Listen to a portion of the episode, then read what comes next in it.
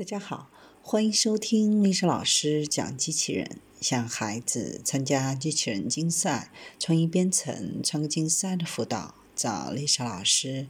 欢迎添加微信号幺五三五三五九二零六八，或搜索钉钉群三幺五三二八四三。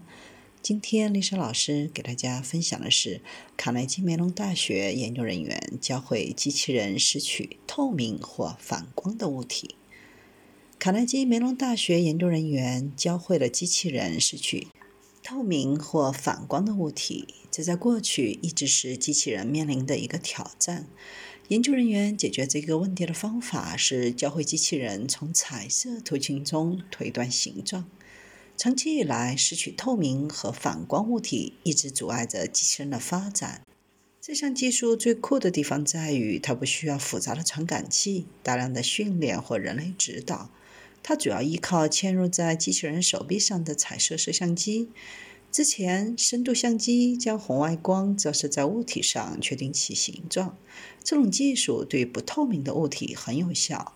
对于透明和反光物体的挑战是，光线要么直接穿过，要么从表面散落，使深度相机无法计算出准确的形状。然而，彩色相机可以看到透明和反射的物体，也可以看到不透明的物体。研究人员开发了一种彩色相机系统，能够根据颜色识别形状。利用这项技术，研究人员就训练该系统模仿深度系统，隐含推断形状来把握物体。团队使用不透明物体的深度相机图像。与相同物体的彩色图像配对。训练完成后，彩色相机系统应用于透明闪亮的物体。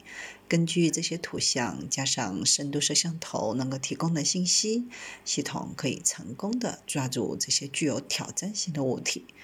有时手臂可能会失误，但在抓取透明或者反光物体方面的表现要比以往都要好。